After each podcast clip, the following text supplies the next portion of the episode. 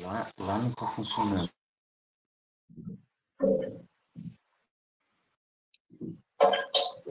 Bem, boa noite, pessoal. Estamos ao vivo aqui no canal Gap Filosófico, recebendo mais uma vez Bispo Cido, é, canal Gap Filosófico no canal do Leitor Subversivo, né?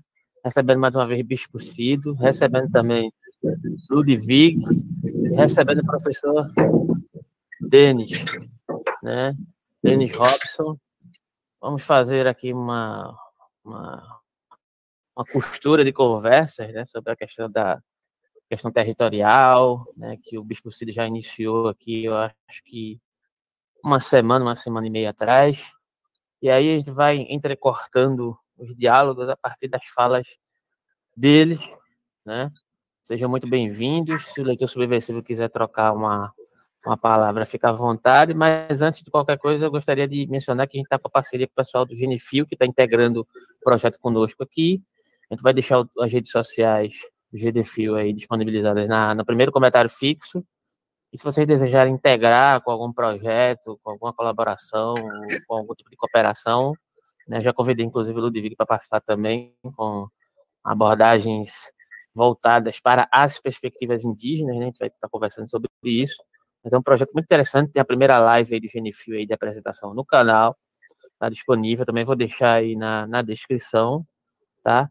E aqui eu passo a palavra, não sei se o leitor quer falar algo inicialmente, antes de passar a palavra para o Bispo Cídio e depois para os participantes Ludwig e o Denis Robson. Gostaria de agradecer né, mais uma vez a presença do Bispo Cido. Hoje eu não vou aparecer na imagem, né? Estou um caos. É, a gente vai debater de novo o, temas correlatos né, ao que a gente estava debatendo que é a retomada, a reforma agrária. A gente vai discutir também um pouco sobre retomada, ocupação e essas relações sobre a importância de ocupar território, retomada, essa significância, né, na mesma na mesma linha. E desde já passa a palavra bem-vindo é, e olá, né? Primeira vez que eu estou falando com o Ludwig também, né? Live com o Ludwig. Bem-vindo, Danison. E pode falar, Bispo. Olá, pessoal. Boa noite. É, também quero agradecer de, desse espaço, né, da gente poder falar das, das nossas lutas, né, das nossas reivindicações, nossas conquistas, nossas perdas, né, que, são históricas, né, e, e quando a gente se organiza para fazer esse, esse resgate né, é reconquistar, reconquistar o espaço né, do campo, né, o território agrícola. Né? Então, para mim, assim, é gratificante poder estar falando disso, porque a, rede social hoje nos proporciona falar nos espaços que a gente não, não podia, não poderia falar. É, hoje acho que a rede social para nós é um canal excelente para poder fazer esse debate e levar a voz do trabalhador, incluído para qualquer grupo. É, então, eu gostaria de falar um pouco da questão aqui no, no, no espaço que eu, que eu estou hoje, né? Da gente estar tá fazendo o trabalho da luta pela terra, o trabalho de conquistar seu pedaço de terra e poder produzir alimento. Né? Eu, eu venho aqui hoje praticando um exercício, porque assim, não basta para nós só ter o espaço da, da, de moradia, o espaço de produção, se a gente também não saber é, lidar com essa produção. Eu vejo que o campo agrário há muita deficiência da, desse público de como vai produzir, o que produzir, como produzir, e ainda, o mais fundamental, esse é aquilo que produz. Né? Uma dificuldade muito grande. Eu, por exemplo, eu faço exercício hoje com o pessoal que a gente está numa área de 43 ao 15,5, cento e, e distribuir em 29 famílias, o pessoal tem uma dificuldade ainda de produzir, como vai produzir, que vai produzir e de que vai produzir. Então, o que eu faço hoje é assim, além de garantir espaço, bater garantia do espaço, é de garantir levar o pessoal o, a ideia de produzir. Então, eu, eu busco alternativa de produção, levo para lá, durante o dia com, com eles algumas vezes da semana e, e fazer trabalho até eu falo mesmo de, de e minhas, minhas últimas iniciativas agora nesses dias está sendo é, o incentivo ao trabalho coletivo e à produção de mandioca. Então a gente está é, conseguindo fazer um trabalho interessante e, e, cada dia que a gente vai é, discutindo isso, vai praticando, que a gente discute e pratica, né? não fica só na conversa. E isso tem estimulado a engajamento de mais pessoas, porque você não tem que impor, você tem que conversar, trocar ideia, mostrar, e as pessoas, a partir do que está vendo você fazer, eles, eles vão acabando é, é, engajando por, porque acha que aquilo pode ser é, passa a acreditar. Acho que é um pouco isso, porque nós vivemos em momentos de muitas descrenças, né, dos históricos que a gente tem. Mas eu acho que o espaço, né, o espaço de, de conquista, ele tem que agregar várias coisas. Ele tem que agregar é, a moradia, a qualidade na moradia, a, a segurança e a soberania alimentar. Ele tem que garantir a produção, inclusive uma produção mais qualificada hoje, né, que hoje exige isso, para também garantir comércio para essas pessoas, porque as pessoas também precisam de ter uma renda né, para poder sustentar a sua família. Acho que esse é o grande debate que precisa ser feito, para que a gente possa, na verdade, exercer uma transformação social. Porque se a gente não fizer uma transformação social nesse público, a gente não consegue chegar no processo revolucionário, porque quem tem muita carência, né, carência de comida, carência né, na questão social, ela é tão dependente que ela não consegue evoluir para um processo mais revolucionário. Então, o que eu penso, sentir, né, fazer um debate, uma discussão, uma prática que possa garantir uma transformação naquela comunidade e a comunidade começa nesse processo de evolução, ela começa a reivindicar coisas mais, interferência na política, interferência uh, no município, interferência na disputa por recurso, na, na, interferência do direito à saúde, da educação de qualidade. Então, esse é um pouco que eu, que eu penso quanto, quanto território. Então, é, a gente vê que tem várias, vários elementos de, de, de pessoas na questão do território com relação ao ambiente que ele vive, então, meu ambiente aqui é um ambiente do assalariado rural, do, do, do, do sonhador, da, de ter um pedaço de terra. Né? Então, a gente consegue fazer essa transição nesse processo de, de conquista de um território que a pessoa possa ser, ser, ser incluído né, quanto cidadão e, e possa discutir a vida quanto é, dignidade. Acho que esse é o, é o desafio. Eu gostaria de, de, de, abordar um pouco esse ponto, mas eu gostaria também depois é, a gente debater nessas ideias e escutar um pouco também os companheiros que estão aqui para contribuir. Ludwig quer pegar a palavra, aproveitar aqui agora e professor Denis. E, bom, boa noite. E, Puranga Pituna, para os parentes que estiverem ouvindo aí, muito obrigado por esse espaço mais uma vez, aqui com o canal GAP Filosófico. Já nós tivemos altos encontros, já eventos falando sobre temáticas bem sensíveis para a sociedade, como é a questão dos povos originários, a luta por território, por, eh, pelas retomadas dos territórios que ancestralmente pertencem, e aqui, nesse pertencimento, eu gostaria de me deter para lembrar sempre que a relação que nós, povos indígenas, temos com a terra é uma relação que, além de ser ancestral espiritual, ela é também uma relação de muitas relações. Então, para nós, a terra em si, mesmo que a gente não seja proprietário dela, mas o fato de nós todos os dias acordarmos, sabemos que estamos de, eh, vivos e que nós pisamos em cima dessa terra que nos brinda os frutos que precisamos para que haja as condições necessárias de reprodução dessa vida humana e não humana. Agora, dentro de um sistema que nós não criamos e que nós fomos obrigados praticamente a aceitar, nós temos hoje a única ferramenta com, com a qual a gente pode exigir reparação histórica, restituição dos territórios e a recomposição das comunidades, seja elas tradicionais, agricultura familiar, indígenas, coletores, pescadores, nômades, quer dizer, todo aquele ser que trabalha com a natureza e a ela devolve os frutos colhidos.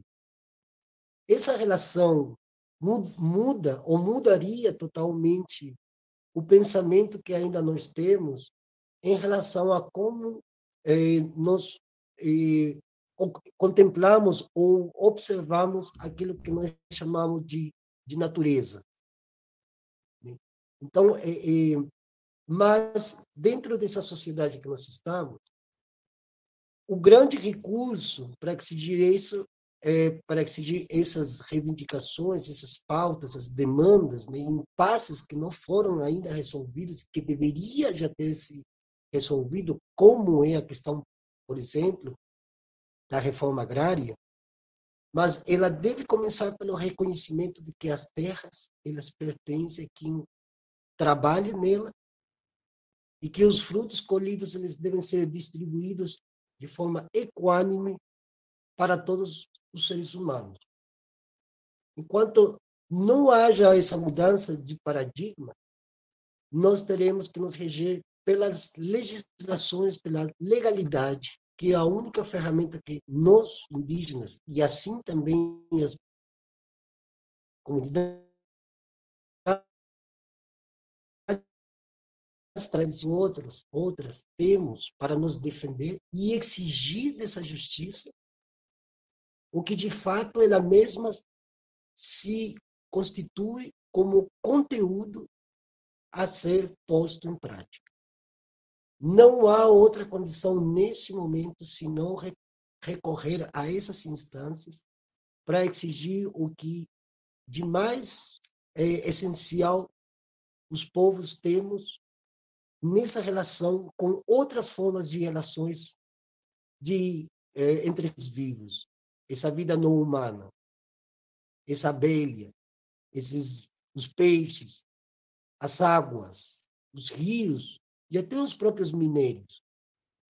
Isso deve ser defendido, porque ali onde estão esses recursos que os brancos querem tomar à força, de falsos preceitos, de falsas. Eles querem tomar essas terras para que as pessoas, o povo, não tenha nada. Então, a nossa grande luta, a luta pela terra, a luta pelas retomadas dos territórios, ela é uma questão que, além de se ligar com as crises climáticas e ambientais, é uma pauta humanitária. Porque a sobrevivência de todos os povos depende da sobrevivência da terra e daquilo que ainda chamamos de natureza. Os recursos, as águas. Olha, o exemplo mais próximo que nós temos aqui no Brasil está aqui do lado. Uruguai, um pequeno país com não mais de 3 milhões e 600 mil habitantes, sem água. Eles não podem sequer tomar banho, e quando vão tomar um banho, tem que fechar os olhos e a boca, porque a água está carregadíssima de sódio. E o, o problema da água, olha, o consumo de água está sendo subsidiado pelo Estado uruguaio pagando para que as pessoas comprem água no supermercado, porque não tem água. E a água que tem, quem leva essa água são os pecuaristas. E a partir daqui, então, a gente pode ter a dimensão de que o problema da terra e do, e do território que se vive hoje no Brasil é de forma idêntica, se não semelhante, aos problemas de terra e território em toda a América Latina e também dentro da América do Norte, principalmente no oeste dos Estados Unidos, que foram os lugares mais afetados também pela usurpação de terras e território, ao modo deles e dentro de um dado contexto histórico e uma conjuntura política. Então, eh, só para terminar, eu, eu digo que a gente deve fazer com que a lei, tal qual ela esteja estabelecida, ela seja prática.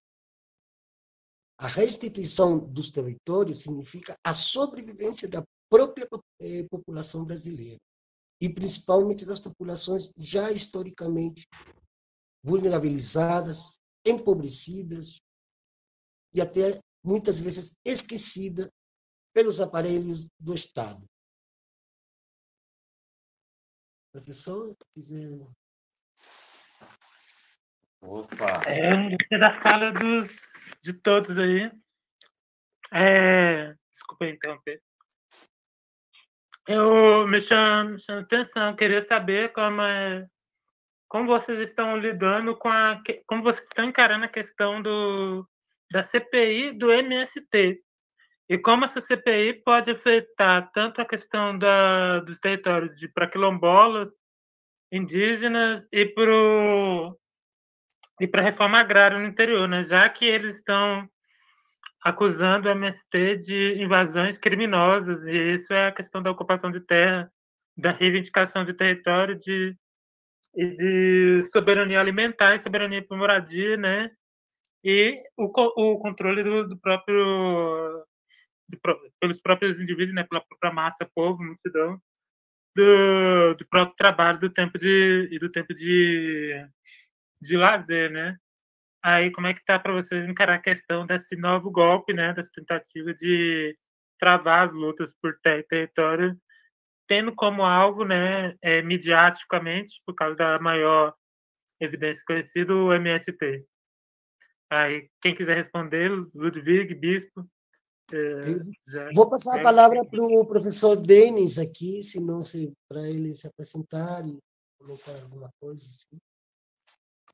É, então, muito, mais uma vez, né, obrigado aí pelo canal GAP Filosófico, né, por esse espaço aí para a gente dialogar a partir aqui do, do povão, né, compõe aí a, a sociedade brasileira.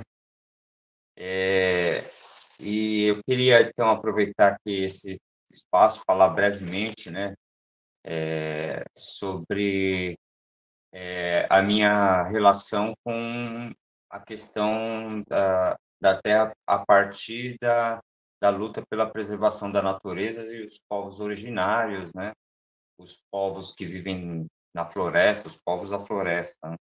É, a gente vive aqui, mora, a gente morava em São Paulo, no centro de São Paulo, e fizemos a opção é, consciente de vir aqui morar no Vale do Ribeira. Né? O Vale do Ribeira é uma região que atualmente abarca a maior parte da, do que sobrou da Mata Atlântica, da Mata Atlântica. Né? Aqui é onde que é, existem as maiores áreas é, contínuas de florestas, né? de floresta ombrófila densa, que é a floresta atlântica, né, é, sobrou. E vai daqui, aqui é o alto do Vale do Ribeira, né, da onde que nós estamos falando, é, onde que tem as nascentes que alimentam o rio Ribeiro de Iguape, que é daí que dá o nome à região. Esse rio do Ribeiro de Iguape, então, ele vai desde aqui, começa aqui do município de Itapeciri, de São Lourenço da Serra, e ele vai vai desaguar lá na, no Paraná. Né? Então, essa região é a região mais preservada, então, portanto, aqui poucas pessoas sabem também, mas aqui mesmo na região, no alto, só no alto do Ribeiro, a gente tem aqui a existência de 11, 11, 11 ou 12 tribos indígenas Guarani, né? Então, aqui, além de quilombolas, né, é, dos caiçaras, enfim, de vários povos que vivem na floresta e da floresta. Né? É, é uma área aqui que conhecida como uma das maiores áreas de mananciais do estado de São Paulo, né? É, tem, foi criado, inclusive, o sistema São Lourenço da Serra para abastecimento de água para São Paulo aí nos períodos de crise que teve aí dos reservatórios, etc. etc né?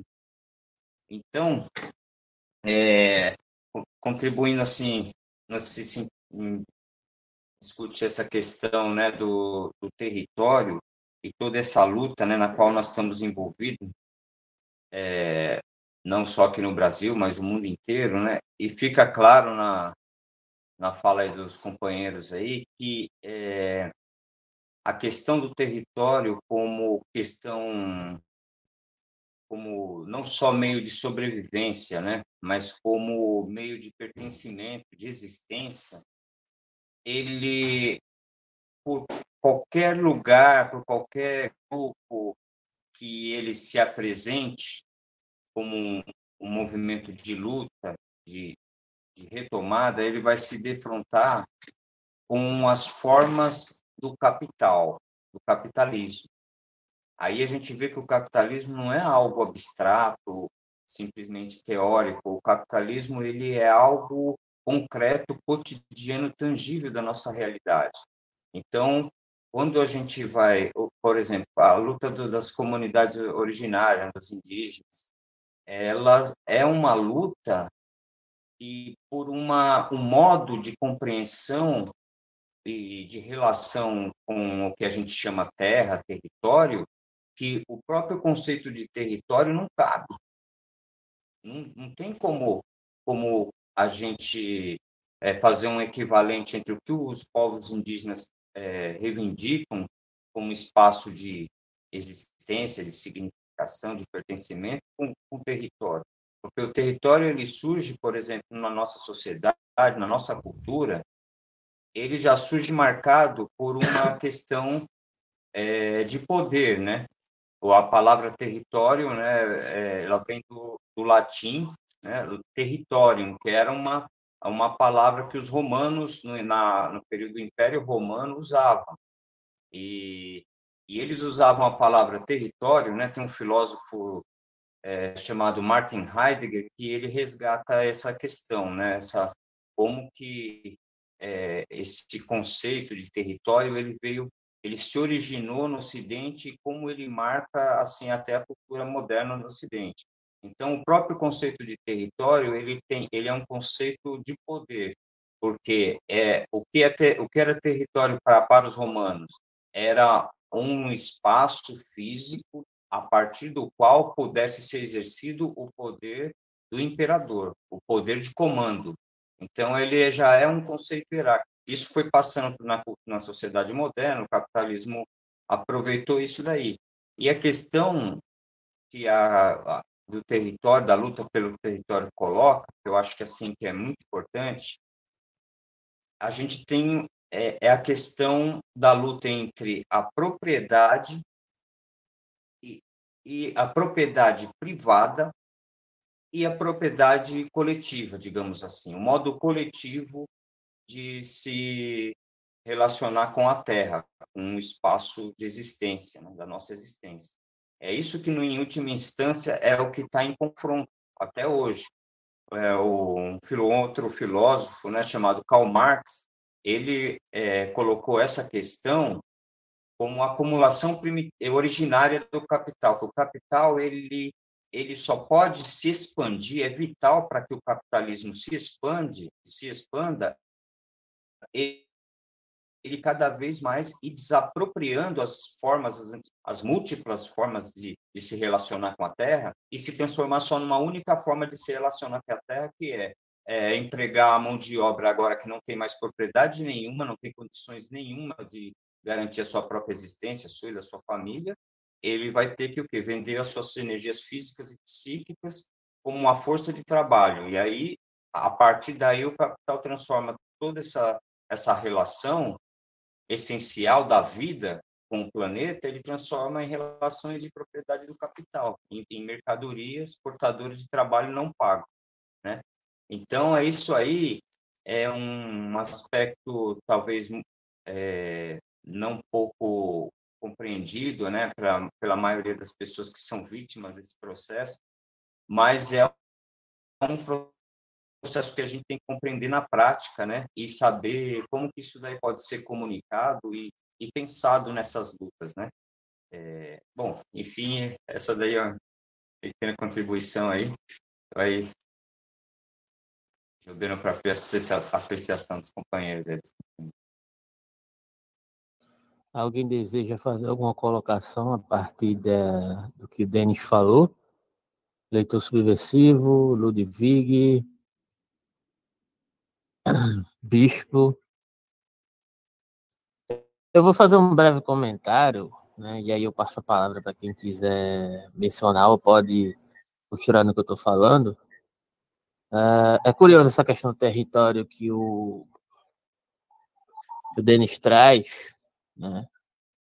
porque é algo extremamente concreto que já estava presente, digamos assim, como ele bem mencionou, numa crítica à, à ideia de propriedade privada que aparece ali, é, mais especificamente no texto do Grundis aparece isso, né, de forma mais clara, mas assim, uh, eu não vou remeter a questões discussões teóricas aqui, porque eu acho que, que não é o caso, mas me remete a um ocorrido recente, por exemplo.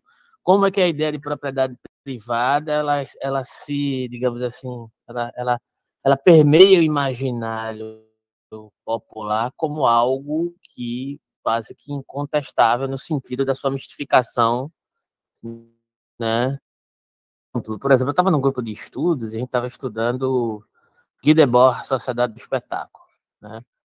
E aí, por um acaso, conversa vai, conversa vem, Guy Debord é um, é um pensador que, que, que, vai tentar pensar a realidade após maio de 68, dentro do contexto de ebulição de maio de 68, que é aquela, aquele processo que, que se torna fragmentado, que muitos dizem que, que, que, que não ocorreu uma unificação objetiva e etc., mas que é curiosamente explorado justamente por conta dessa dessa multifacetação do movimento, né? E que o Guida estava tentando debater uma questão de, de, prática política, de possibilidades dentro da prática política que se reverberassem a partir do combate a uma sociedade do espetáculo. E o espetáculo se reverbera justamente a partir de uma certa, de uma certa exasperação da ideia de, de fetichismo, né? digamos assim, uma, uma absolutização desse processo. E a propriedade privada, em certo sentido, que deriva desse processo da acumulação primitiva, como bem disse o, o Denis, né?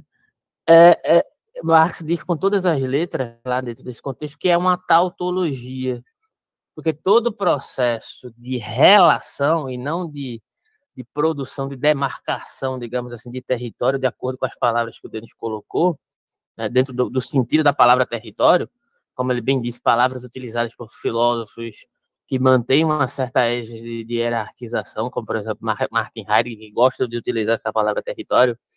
Deleuze e Guattari também utilizam um processo de, de desterritorialização e territorialização como um processo de rigidez e dissolução da rigidez, né? É, utilizam essas terminologias dentro do, do, processo de combate. Mas a questão que eu quero dizer é o seguinte: essa, essa tautologia da propriedade privada, né? é, ela é uma mistificação porque, para Marx, em uma determinada medida, a relação do homem com a natureza não é uma relação é, de diferentes patamares, ou não é uma relação de apropriação, ou não deveria ser, né? É, dentro de uma compreensão mais ampla de natureza humana, é, não determinada por, por certos biologismos ou estratificações de mistificações sociais, né? Não que a gente dispense a ciência para dialogar com essa questão, né? Mas certas determinações de uma posição hierárquica demasiadamente é, é, que concebe o homem no lugar de um, de, um, de um, certo sentido de privilégio, como, como um discurso de privilégio sobre a natureza, como aquele que vai, de alguma forma, ou condenar ou salvar a natureza dentro dos seus processos de, de, de, de criação de processos civilizatórios abstratos que não demandam outras relações civilizatórias que se perpetuaram durante a história humana e que foram apagados, né? É, ele menciona essa questão da propriedade privada como algo tautológico, porque a relação, digamos assim, de, de a relação de, de, de, apropriação, não no sentido de produção, de demarcação de uma propriedade territorial, ela é constante dentro do próprio processo de existência coletiva. E como bem falou o, o, Denis, né, não se trata de um, de, um, de um processo de uma propriedade privada como algo mistificado, pois essa relação de, digamos assim, de, de contato, de afecção, de até uma certa utilização dentro desse contexto não hierárquico, ela já está dada. Então, falar de propriedade privada é uma mistificação que se produz dentro de um certo direcionamento econômico-político muito bem estruturado como projeto, né? Digamos assim. Então, a, o desafio aqui é justamente é, destituir esse lugar de uma, de, uma, de uma propriedade privada mistificada no imaginário popular, como algo de sacro, é que eu me refiro à questão no grupo que foi mencionado lá, porque ao mencionar essa questão, essa contestação que Marx faz do, do, do contexto da propriedade privada, essa pessoa que estava presente lá no grupo, ela se sentiu um pouco ameaçada, né, digamos assim, né, como, como se, se, se o discurso de Marx sobre a propriedade privada ameaçasse um, qualquer tipo de bem material que ela tivesse na sua casa. E não é, não é sobre isso, definitivamente não é sobre isso.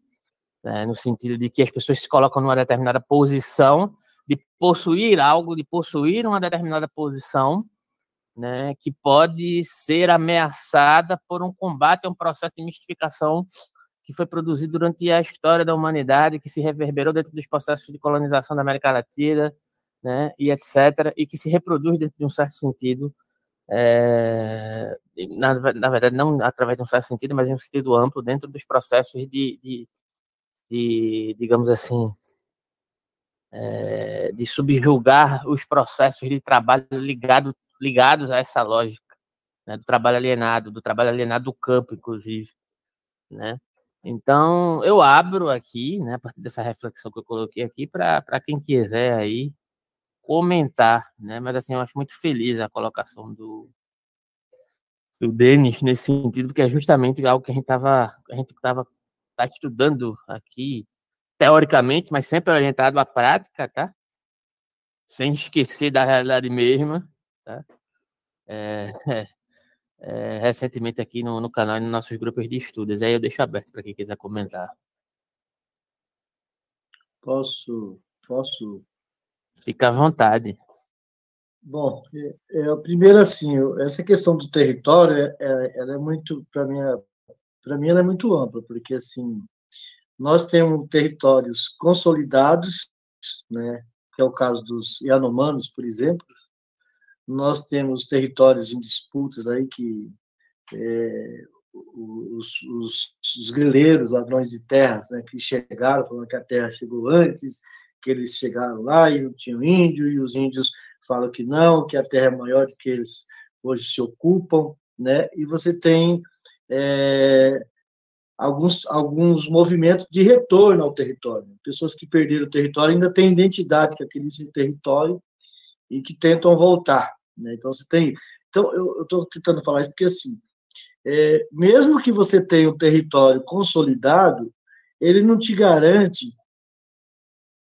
que você vai conseguir, dentro daquele território, ter, ter os respeitos e as garantias que, que você possa ter os direitos.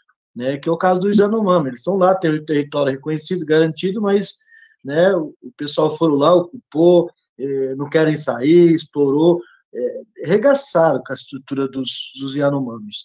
Né? Aí você pega ali, tem um, tem um território aqui na, no Mato Grosso do Sul, que eu não estou me lembrando agora a cidade, Amambaia, que os índios vinham cortar cana aqui no estado de São Paulo e o, e o dono do, da, da, usina falava que eles eram para integrar eles a, ao estilo dos brancos. Só que eles vinham sem registro, viviam como escravo e não tinham salário nem carteira assinada.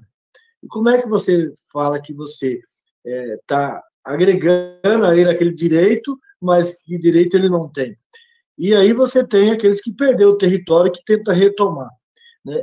Aí eu vou além um pouco disso. Né? Quando eu vou falar aqui de São Paulo. Aqui nós temos umas questões muito, muito graves, que é o herbicida, chamado veneno aéreo, que joga com avião.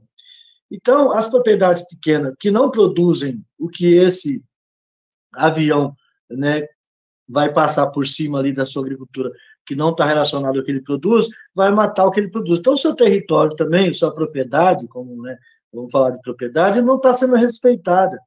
Né? Por quê? Porque, para mim, a questão da propriedade é, ela é muito mais além do poderio econômico. Então, o poderio econômico é que determina, porque não há um respeito sobre o território do agricultor familiar quando o fazendeiro, o vizinho, entrega a terra dele para uma usina plantar cana e a usina vem passar o veneno com o avião. Então, não há o respeito das terras indígenas, não há, não há um respeito aí.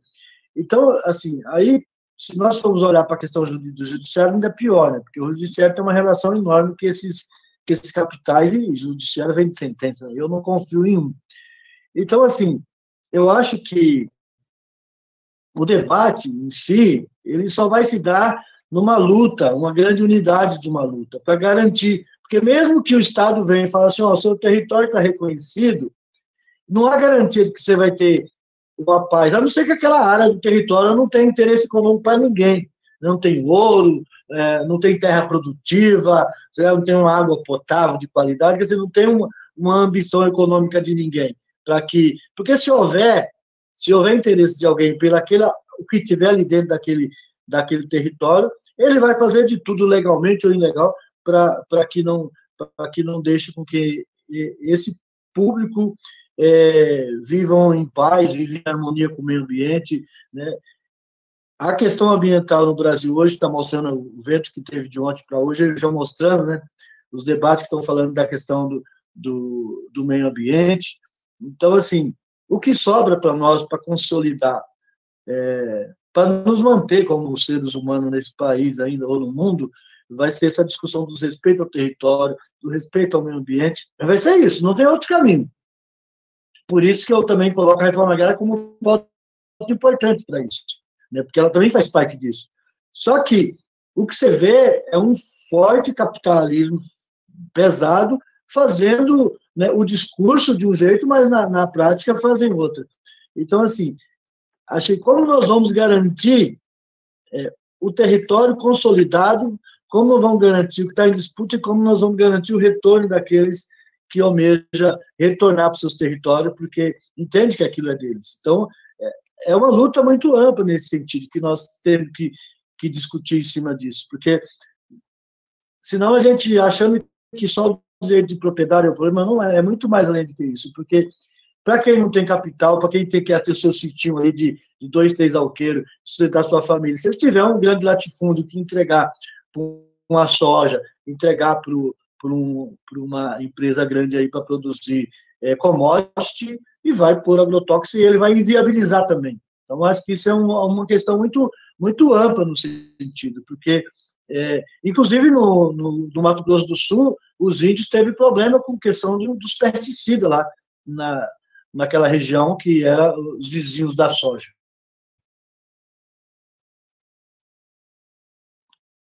É isso. É, fazendo um gancho com um companheiro aqui, a questão do território, e se bem foi muito bem explicitado, inclusive nas suas fontes etimológicas, e hoje em dia transformou-se num, numa espécie de um jargão jurídico, que inclusive tem fontes históricas também que são dois pontos de vista é, antagônicos. Né? Inclusive, já aconteceu uma vez com, com o Alberto aqui sobre é, autores como Pierre Rafestin, né? francês, e Robert Sack, que é, é norte-americano, com uma visão é, pragmatista sobre as coisas. Né? E os dois são antagônicos porque justamente o termo território se bem ele realmente tem esse viés de poder, poder político, poder de veto, é, riqueza, lucro, né? acumulação. é, ao mesmo tempo, é o próprio termo território com a qual os povos podem, é, juridicamente, legalmente, poder trazer de volta aquilo que eles sabem que é de seu pertencimento. Inclusive, eu trago isto aqui é, com dados, tem dados específicos que mostram como a luta dos povos originários, dos povos tradicionais, que lutam com essa terminologia território, quanto mais eles conseguem lutar e conseguem é, abrir portas para o diálogo, quanto mais conseguem fazer isso, seguindo alguns parâmetros de, da legalidade que já foi constituída desde, inclusive, a, a, a Constituição de 1988, nos seus artigos 231 e 232, né? embora também com algumas críticas, dentro do âmbito semântico, linguístico, como vocês quiserem, mas o termo território é um, um, um, um horizonte de luta, é um, é um ponto de chegada. A, a, a retomada do território significa uma revivificação da vida, dessa vida que foi perdida, esse elo que se perdeu por causa da nossa história eh, da colonização aqui nas Américas. Então, eh, é muito bom fazer essa ênfase para que as pessoas que estão ouvindo saibam, eh, saibam as diferenças, que pode haver os diferentes enfoques das diferentes eh, perspectivas, mas que dialogam entre si, sem esquecer, como alguém falou um pouco antes, da realidade concreta. E nesse momento, em algum lugar desse país, algum indígena está sendo perseguido, algum dirigente, eh, algum ambientalista está sendo perseguido, eh, algum dirigente ou dirigente do, do, do MST também está sendo perseguido. Ou seja, just, são essas pessoas, são esses grupos sociais que os grandes poderes econômicos querem banir para eles poderem se apropriar de vez das terras que ainda, inclusive, historicamente, há uma dívida muito grande nisso. A concentração fundiária no Brasil ela é tenebrosa, vou ser bem, bem sincero, é tenebrosa. E o fato de não ter havido uma reforma agrária, que nem sequer a gente deveria falar em reforma agrária, porque nem sequer houve, houve uma política agrária justa, desde inclusive o fim da, da, da monarquia constitucionalista, nunca houve uma distribuição justa de terras. E nós temos hoje as consequências nos grandes amontoados, nos grandes subúrbios e periferia das grandes capitais. Qualidade de vida zero, educação ambiental zero. Em muitos lugares já estão é, praticamente vi, é, vivendo em, é, parece filme de Mad Max. Aqui em São Paulo, a gente sabe disso, conhece isso. Então, o que, que acontece? Essa concentração fundiária e agrária, que ela, histórica, ela tem de ser resolvida. Ela deve, nesse momento, ser resolvida e tem de ser resolvida com a mobilização popular. O povo tem que apoiar as pessoas que estão, que estamos nessa luta, nós que somos ativistas, pesquisadores, que lemos, que estamos aqui, lá. A gente deve estar tempo todo dizendo para essas pessoas que tem que vir junto também com a gente. Porque por mais que o governo, inclusive, hoje, com o presidente Lula, tenha as melhores intenções, mas não sabemos que é o Congresso Nacional, que é quem determina o que, que vai acontecer e o que não vai acontecer, é uma jogada para mestres. Qualquer passo em falso pode vir ser perigoso para o próprio governo mesmo com as melhores intenções que ele tem, ele sabe que ele não tem o poder, digamos assim, absoluto, se para poder tomar as decisões certas, as decisões justas, justas inclusive dentro da justiça, para saldar essa dívida social e histórica que ainda é, insiste em permanecer justamente graças a estes senhores que se empoderaram de todas essas terras historicamente e hoje estão chegando no nível em que a destruição parece ser que é o único caminho que eles que eles esperam. Então, é, é, é, o território ainda é um, é, uma, é um horizonte de luta para os povos. E ela é necessária justamente para poder reivindicar aquilo que, como eu já falei antes, supra essa dívida sociohistórica com os povos originários, com os quilombolas, com, com, com todo aquele que produz alimentos e cuida dos recursos. Vou passar a palavra. Obrigado. Alguém quer fazer uma colocação? Leitor? Denis?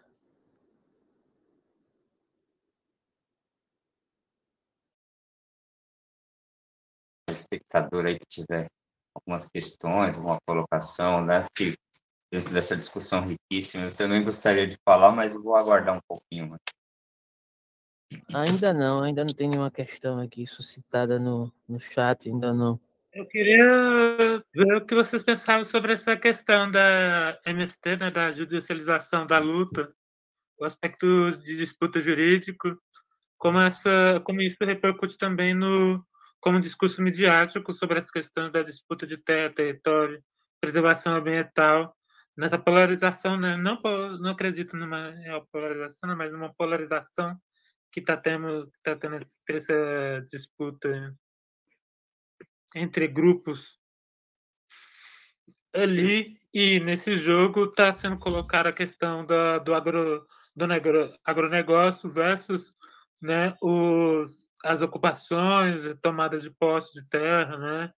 as zonas autônomas, as então como grupos como o, as lutas indígenas, quilombolas, sindical, sindicalismo rurais, né, que também atuam na linha de ocupação de terra, é, ter dos povos, que é um movimento, mas como eles tá, deveriam estar lidando, como vocês estão pensando, como isso vai afetar as outras lutas nessa CPI do MST que acusa acusando os movimentos de, de é, ocupação, como terrorismo, como rapinagem, que é o que está sendo feito agora pela, no Congresso.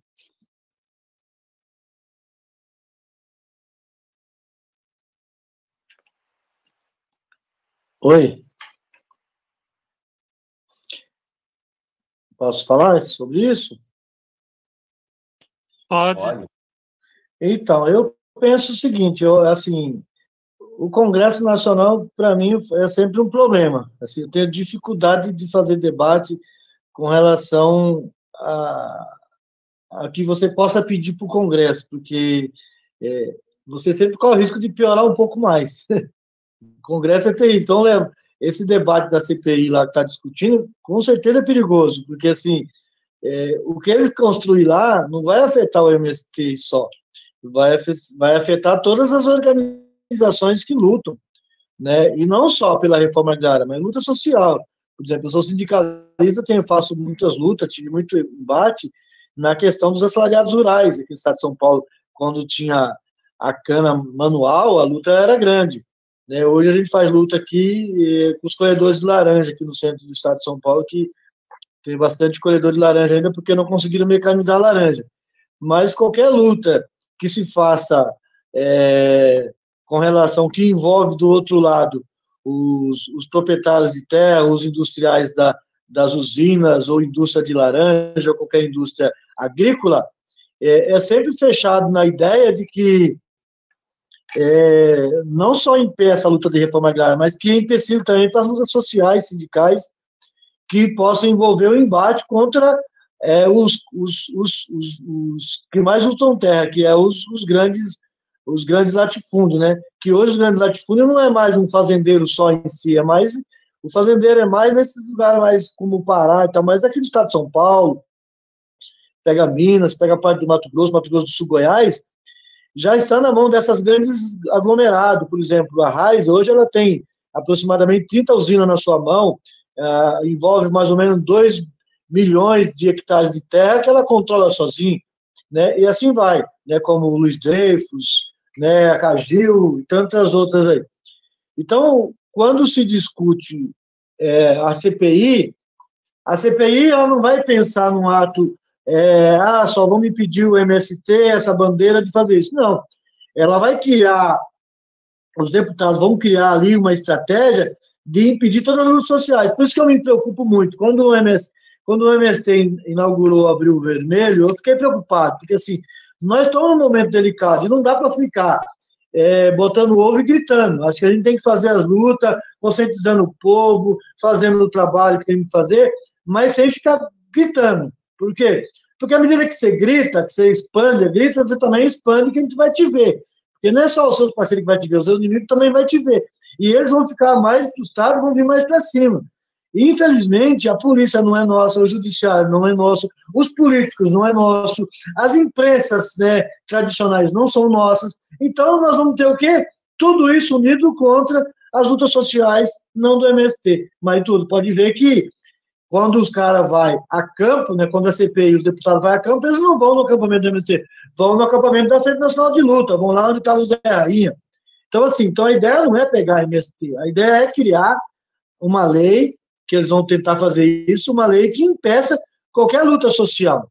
Né? Então vai afetar todo mundo, porque nós já temos pouco espaço para fazer isso.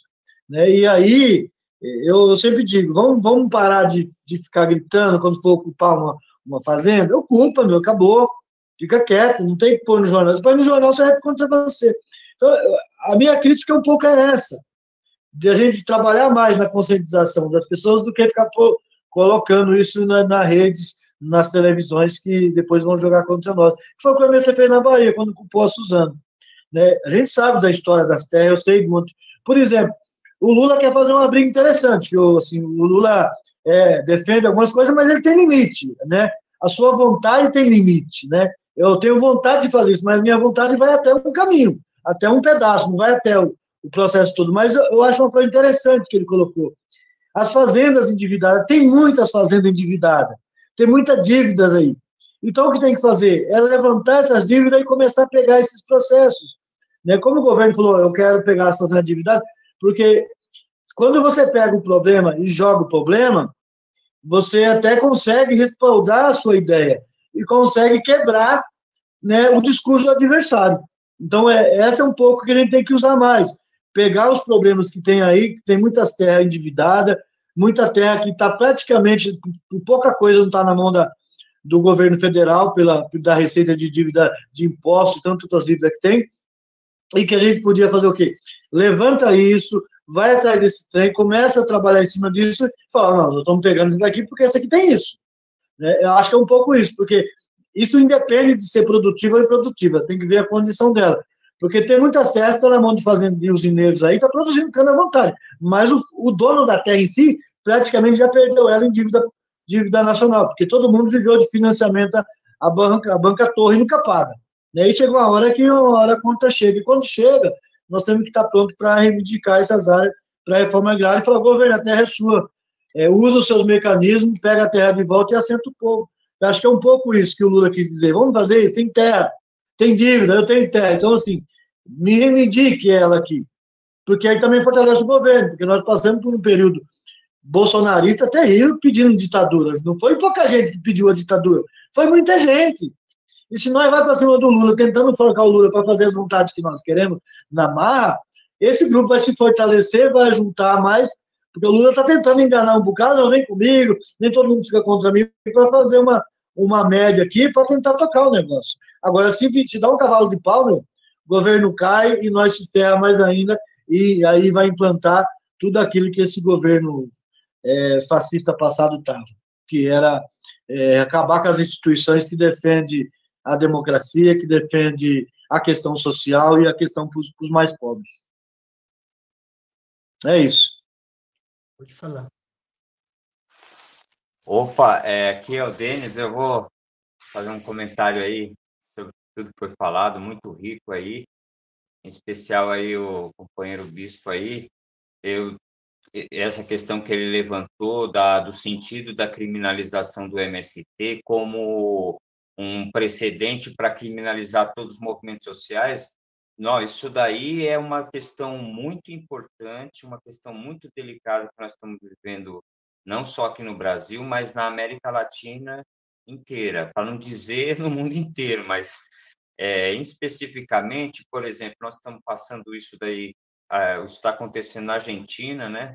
É, recentemente houve um levante da população dos povos originários é, em, em união com o, o, sindicato dos professores, né, dos docentes, é, de Jujuy e Salta, né, na Argentina, é, onde eles é, fizeram esse levante com, porque o, o governador da província, em conluio ali com, com o, o, o Congresso é, provincial ali, é, eles criaram duas leis.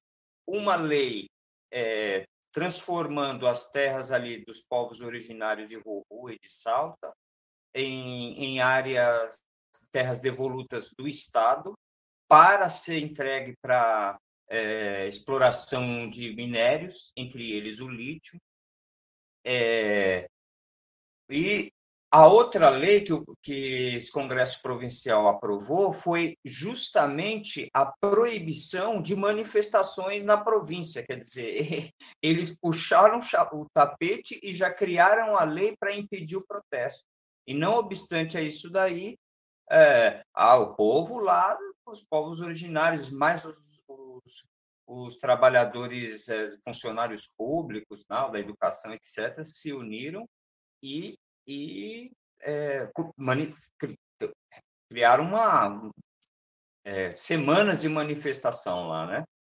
Então, é, isso está acontecendo no Peru, está acontecendo na Bolívia, Equador. Isso daí, então, é um movimento é, é um movimento internacional, né? Então, isso daí é, é, é um aspecto muito importante mesmo a gente está discutindo aqui na base com o movimento, discutir com, com as outras pessoas, né? com as pessoas mais é, simples, enfim, e, e, discutindo de um modo tal para as pessoas perceberem que nós estamos justamente numa luta por que, que na nossa sociedade capitalista, né, que já se bastante colonizada pelo capitalismo, ela já passa pela a, a, a debate sobre o território, como bem colocou aqui os companheiros, com certeza. A questão do território, como por exemplo colocou aqui é, o companheiro Ludwig, né, da perspectiva indígena, se for olhar do ponto de vista das cosmologias indígenas, etc., é, essa ideia de território com tudo isso não cabe nem mas eles estão colocados pelo processo de colonização, assim como nós também, é, de uma tal forma dentro dessas formas criadas aí de propriedade de, sobre o território, sobre o espaço, sobre a vida, né, produzida por essa sociedade de, é, de poder baseada no escravismo, baseado no capitalismo, e a gente é obrigado a, a, a, a pleitear, colocar no conteúdo concreto da nossa luta né, de povos oprimidos e expropriados, a gente tem que colocar sobre a forma que foi criada pelo próprio processo de colonização, como a questão do território aqui na América Latina. Se for colocar aqui do ponto de vista da história da América Latina, né, integralmente, incluindo os povos originários, nós vamos ver que a maior parte do tempo, em termos cronológico, a maior parte do tempo é, aqui na América, da história da América Latina, vigorou uma forma de relação com a terra que essa questão de território, de propriedades e etc., nem se colocava. Agora está se colocando, e os próprios indígenas estão obrigados a lutar por um território, óbvio, porque isso é vital. Assim também como a agricultura familiar é obrigada a lutar pela pequena propriedade, como é que, se, como é que o agricultor, o pequeno agricultor, ele vai produzir, se não sob a forma da, da, da propriedade? Não tem. Então, só que a questão é, né? A questão é que a luta, como bem colocou aqui o companheiro Ludwig, isso é um ponto de chegada, de partida, não é o ponto lá de chegada, porque no final das contas, a gente, ao lutar pela pequena propriedade no campo, para lutar as, as, formas de propriedade coletiva, as formas de propriedade, dizer, território indígena, etc., etc., é, a gente está lutando o quê? Por formas transitórias cujo objetivo maior é ir aumentando gradativamente através dessas lutas parciais, entendeu? A gente colocar e restabelecendo uma apropriação cada vez mais coletiva da humanidade sobre isso que o capital está tomando como eles como única fonte de decisão, né?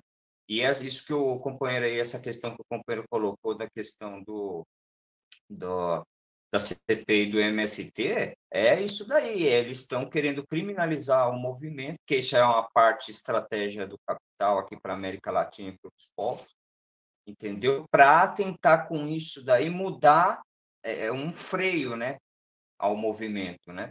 Com isso daí é tentar mudar a correlação de forças, porque é isso daí em relação à expressão jurídica da luta, é isso, significa correlação de forças. A, a Constituição de 1978, né, que permitiu aí todo um conjunto de direitos e tal, parciais, para que nós estamos lutando até hoje para garantir isso daí, né, que é uma conquista que foi feita. A, a, a Constituição de 88, como qualquer outra Constituição, é, mas principalmente a nossa, no contexto em que ela foi criada, ela é a expressão do quê? De uma correlação de força, de luta política. A luta contra a ditadura é, pariu, digamos assim, a construção pela qual hoje nós estamos lutando sob diversas perspectivas, né? E a gente tem que lutar pela Constituição, lutar pelos direitos, com certeza. Mas saber que o horizonte mesmo é, mais amplo, como diz um companheiro aí, o bispo, né? O mais amplo do, do território, da, da, da, questão da segurança alimentar, preservação ambiental, questão climática, etc., ela, ela, envolve, ela ultrapassa essas formas transitórias, embora ela passe necessariamente por ela, porque a gente está dentro de um movimento concreto. Né? E só para terminar, para não deixar a fala muito longa, tem um escritor, é, um pensador contemporâneo, marxista, né, chamado é, ele é, é húngaro, né? chamado Istvan Mesaros. Ele, na sua obra, né, para além do capital, ele uma das coisas que das teses que ele afirma ali no estudo do capital é que ele ele fala que o capital ele se fundiu com o processo né?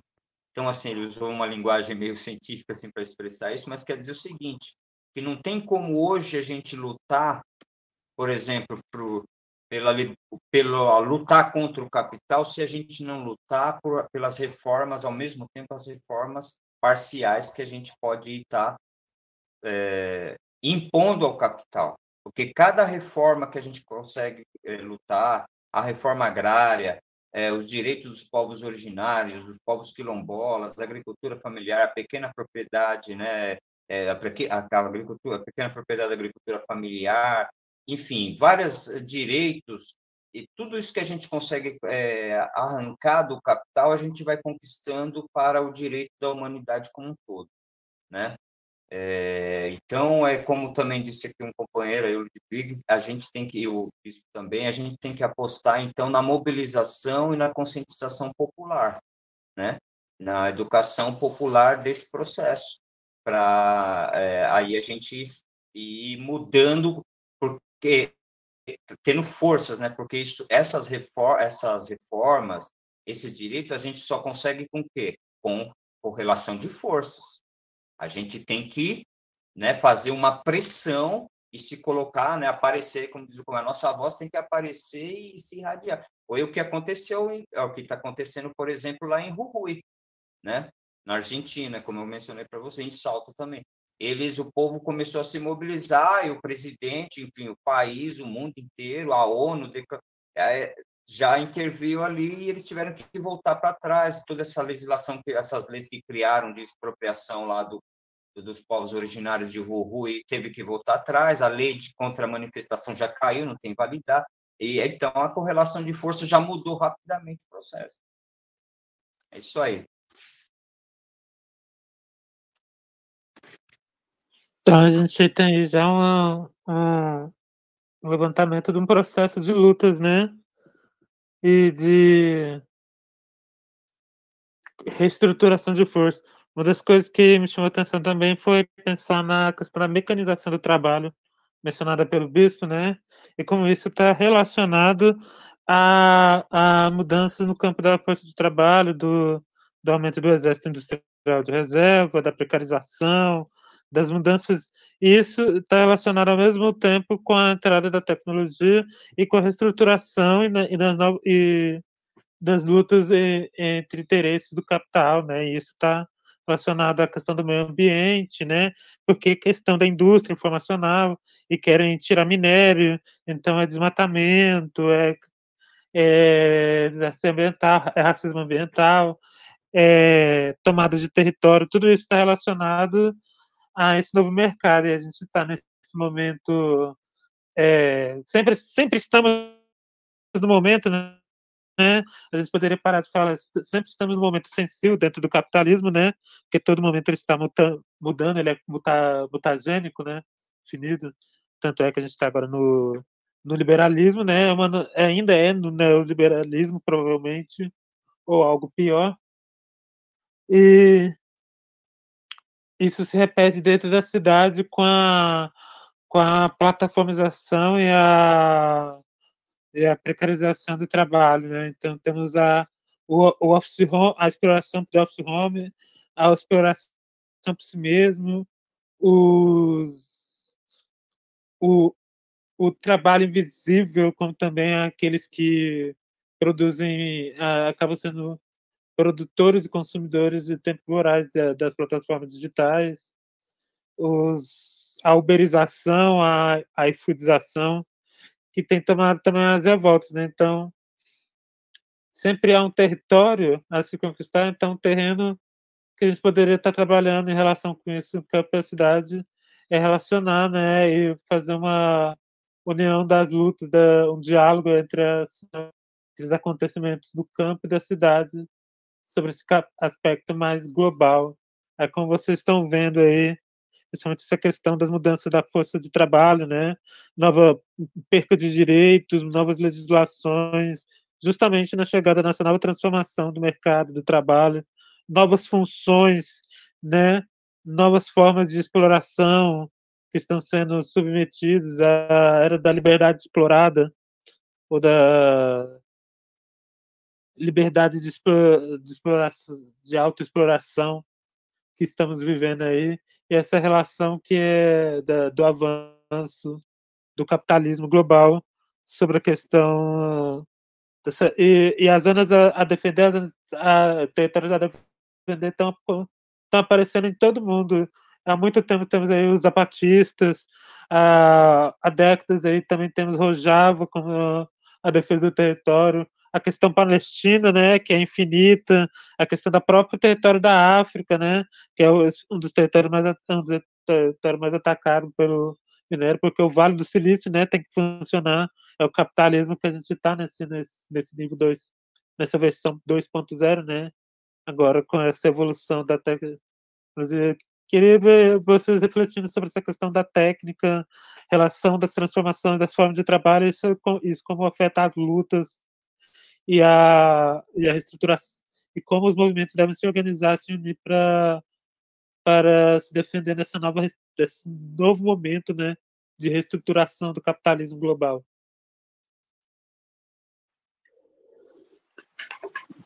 Então, é, hoje, hoje, por exemplo, antes de dessa reunião, até falei para mudar o horário que eu estava numa uma reunião com 35 trabalhadores é, que trabalha no mecanizado da, das usinas aqui, né, da região.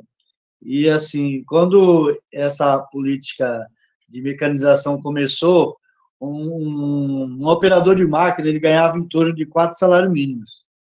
Né? hoje, que isso hegemonizou, que não tem mais o cortador manual, hoje eles não ganham dois salários mínimos de salário. Entendeu? Olha como é que precarizou. E aí tem uma outra questão. Né? Eles chegam a trabalhar 12 horas. Essa frente que eu fui conversar, que não é aqui no município, mas eu acabo interferindo em um monte de coisas aqui na, nas proximidades que a gente tem, o pessoal acaba reivindicando que a gente acompanhe, e os caras trabalham 12 horas, de 5 por 1. Trabalha 5 dias com 12 horas direto para descansar um dia. Então, assim, é uma jornada extremamente pesada. E, e aí, a gente conversando, e os caras me falaram da necessidade de ter psicólogo, psicólogo, porque a situação mental deles estão praticamente extrapolados. Nós estamos no começo da safra, né? Porque a safra começou agora entre abril e maio, né? Nós estamos em julho ainda, isso vai até dezembro. Então, você imagina no final da safra qual é a condição desses trabalhadores. Então, assim, você tinha. É, e aí tem a questão, né? É 24 horas, porque você tem turno de, da noite, tem turno do dia, tem turno o tempo todo. E, e as empresas conseguiram enxugar a folha de salário delas assim 70%, até mais e botou esses mecanizados que produz bem mais, né, na questão do mecanizado, mas para ela foi bom, porque ela, ela tirou salário e o salário virou lucro, porque ela, hoje o que ela produz, por exemplo, assim, o que ela faz, hoje que ela fazia com 100, ela faz com dois trabalhadores, entendeu? Então, assim, é uma, é uma, assim, e o trabalhador tem que adaptar a máquina, não é a máquina que adapta, que adapta ao trabalhador, é o trabalhador que adapta a máquina. Então, você imagina você né, que tem que ir ao banheiro, você tem que tomar água, tem que se alimentar, tem que se adaptar a uma máquina aí o tempo inteiro. E elas têm uns, uns equipamentos que eles colocaram nelas, que se ela parar, se a máquina parar, ela acusa lá o chefe, o chefe está num lugar lá, numa sala, ela acusa que parou, o chefe já liga, o que, que aconteceu que você parou? Então, os caras trabalham num processo psicológico terrível. Então, a tecnologia, infelizmente, ela vai arrebentar, está arrebentando com o trabalho e vai arrebentar mais. Aí tem um problema, né? Porque, assim, há uma certa confusão sindical aí nesse setor do campo mecanizado, porque uma hora ele fala que é rural, outra hora ele vem falar que é motorista, vem um sindicato dizendo que é motorista, outra hora ele trabalha para aquela usina lá, é indústria, então é sindicato da indústria ou, de, ou da alimentação, ou, ou, dos químicos, né, porque álcool vai, vai para a química. Então, você tem toda essa confusão sindical. E aí, como tem uma pulverização sindical, você não consegue unidade para fazer luta nenhuma. E esses trabalhadores têm dificuldade de ter uma relação sindical. Já visto que tem uma proximidade muito grande, porque eu não sou rural, eu não sou um carto, né? Por eu dirigir uma máquina, ele está cortando cana, ele só não está com facão, ele está cortando cana com a máquina. Eu entendo que ele é um rural porque ele só tá, trocou a peça de cortar cano. Mas ele não, ele tem uma carteira de motorista. Aí ele acha que é motorista. E aí ele não se enquadra na questão sindical e, portanto, os sindicatos ficam sem condição de fazer lutas mais concretas. E também com, com a mecanização diminuiu muito a mão de obra que você tinha, por exemplo, uma usina que, que cortava 4 milhões de toneladas, que molia 4 milhões de toneladas no ano, ela tinha em torno de 2.000, 2.500 trabalhadores. Hoje ela faz isso com 300 e poucos, 400 trabalhadores. Então, você tem uma redução imensa, porque ela trabalha em rotativo 24 horas, e isso enfraqueceu também os sindicatos de fazer luta. Então, nós estamos numa situação muito complicada para esse futuro aí.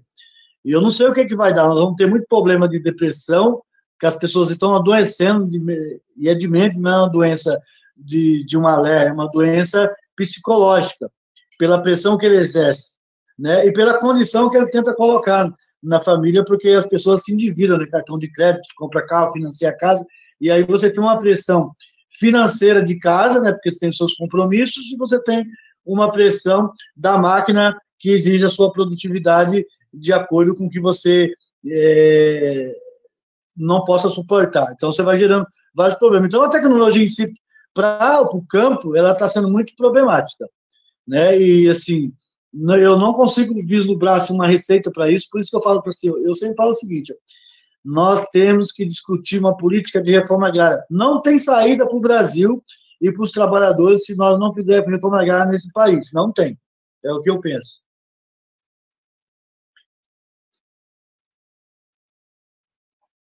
Então, toda vez que o, que o Bispo Cido coloca essas questões é, de certas especificidades do, do campo, né, da forma de trabalho no campo, né, eu acho que até da outra vez eu disse isso.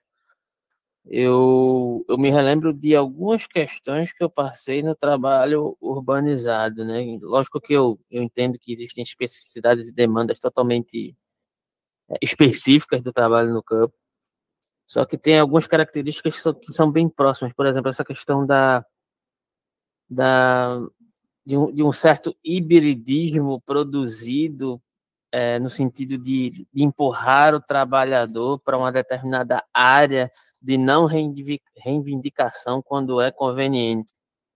Né? Por exemplo, a questão do por exemplo, de cooptar o, o trabalhador no sentido dele se achar superior né? Lógico que não é um, uma questão do, do, uma questão moral do trabalhador se achar superior a outros trabalhadores, mas é um, é um ímpeto de cooptação que é produzido dentro da própria lógica é, mercadológica do trabalho, né? É, para, de certa forma, neutralizar a possibilidade de ruptura com o sistema naquela determinada lógica. Né? Dizer assim, olha, já que a gente deu um, um, um, cargo abstrato a ele, como você disse, né? Ele só está dirigindo uma máquina, mas ele é cortador de cana igual, mas pelo fato dele estar é, digamos assim, é, dentro de um patamar imaginário diferenciado, isso já modifica um pouco a visão da realidade que ele tem dentro do, da inserção é, daquela lógica do trabalho. Por exemplo, eu trabalhei de quase 10 anos dentro de um call center, né, dentro da, da, do subúrbio onde eu, onde eu resido, dentro da região metropolitana suburbana, onde eu residi a vida inteira, né? E, e observava isso dentro da lógica do call center, questões análogas, por exemplo, é, a maioria das pessoas eram operadores de telemarketing que atendiam é, ligações, inúmeras ligações diariamente, com o seu psicológico esmigalhado, esbagaçado e diariamente tendo que estar ali para poder sobreviver, para ter o que comer, para poder é, sustentar suas famílias, né? E aí cria-se uma lógica de, digamos assim, de, de pseudo colocações específicas dentro da empresa, no qual vai criar uma espécie de salário psicológico, digamos assim, para aquelas pessoas, né?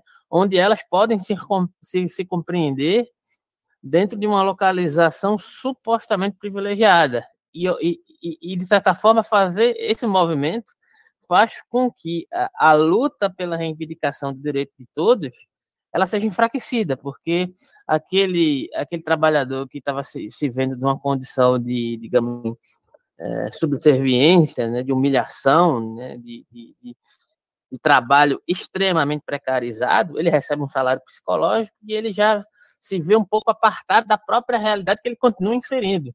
Né? Eu passei um processo de extrema crise dentro desse mesmo ambiente, né, de enfrentamento mesmo, referente ao, ao, ao chefe de departamento, ou, o cobaia que se apresentava como, como chefe de, de, departamento, que era uma questão que o cara ele quis, eh, de certa forma, é, é subjugar tudo, toda, todas as pessoas que estavam presentes ali à vontade dele, como se, se, se, se, digamos assim, como se a gente tivesse que aceitar qualquer, todo e qualquer tipo de humilhação para poder manter o emprego. Então, chegou um momento que, que, que eu, pelo menos, precisei tomar um posicionamento de enfrentamento e mediante esse conflito declarado, isso é que é a questão interessante, esse conflito declarado daquele que se apresenta como patrão, às vezes nem é o próprio patrão, mas é aquele que se apresenta como tal, né? Que também é um outro, um outro empregado salariado que está iludido pelo, pelo valor supostamente diferenciado do trabalho, né? Declara essa guerra e no sentido de, de, de deixar as claras o que é está acontecendo,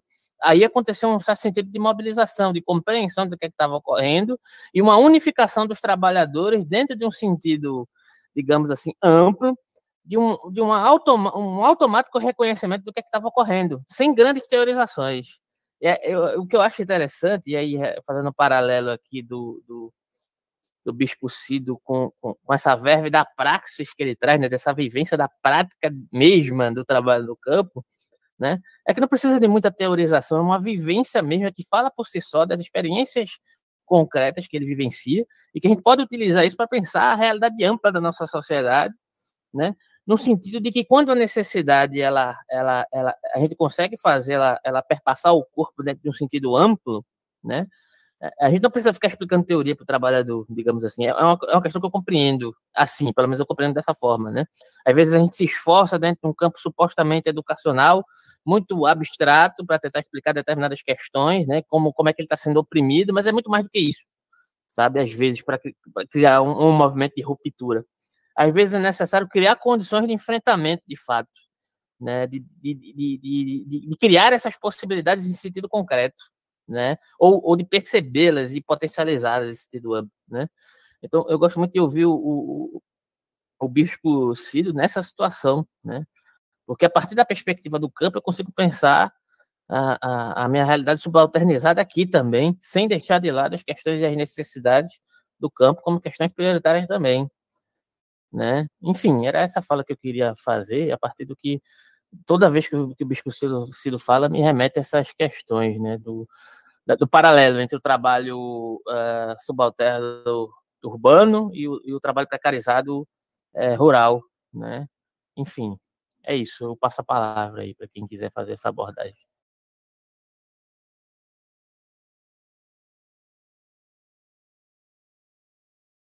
Alguém?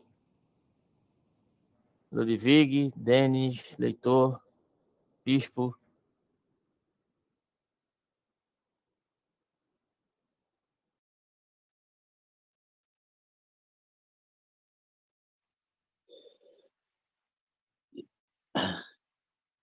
Oba, eu vou falar um pouco mais, já entrando nessa.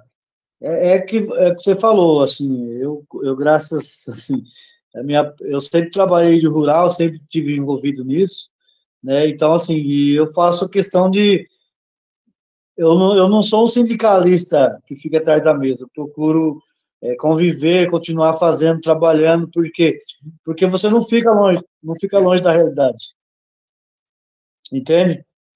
Então, então um pouco disso que eu, que eu, que eu penso, sabe? Mas dentro do, do contexto do, do trabalho, ele ainda é mais, ainda é mais, ele ainda é mais complexo, porque assim, você pegar essas empresas, não estamos falando de uma empresinha de uma fazenda, estamos falando de um complexo é, econômico enorme, né, que é hoje, hoje que as usinas virou. Né? Hoje, o, o subalterno ali tá, tá, ele está subalterno, ele está recebendo ordem de, de um gerente qualquer que não, nem conhece o dono daquilo mais. Então, a sensibilidade de, de, de, de dele ser atendido por o sofrimento que ele está passando, isso não vai, não tem mais, porque porque quem está por trás dele ali com as ordens ainda ganha comissão sobre o que ele faz, sobre o que o outro produz. Então, Quanto mais ele extrair do outro, o salário dele fica melhor. Então, você, você, você pega que a realidade aqui, ela fica muito mais difícil do trabalhador é, ser ouvido na luta, porque, assim, é, o gerente dele ganha um salário e ganha uma comissão anual de acordo com o que ele conseguir arrancar daquele trabalhador que ele, que ele cuida. Né? E assim sucessivamente, é um, um, um, um por cima do outro.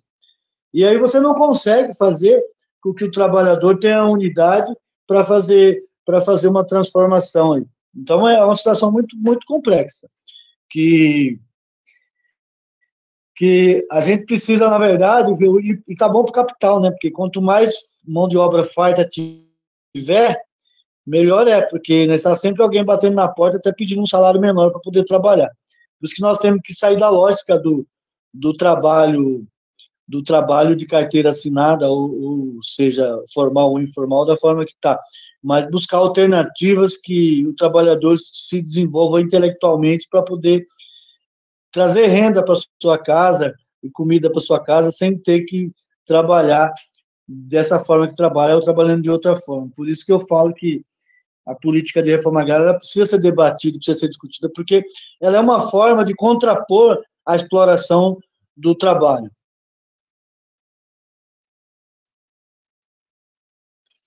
É, com certeza, é, essa, essa questão aí está sendo colocada, né, da mecanização do trabalho no campo, é, ela é um aspecto, assim, desafiador mesmo para as nossas lutas, né, porque é um terreno em que o capital tem a grande vantagem, né, ele vai revolucionando tecnicamente os meios de exploração né, do trabalho. Então, ele vai reduzindo cada vez mais o poder do, do, do trabalho o, sobre a, a composição total do capital. E, e aí, para isso, ele vai revolucionando, criando umas revoluções tecnológicas para aumentar o, a mais-valia né, que ele pode extrair sobre a mão de obra. E isso daí tem, tem como consequência tudo isso que vocês estão escrevendo, vivendo,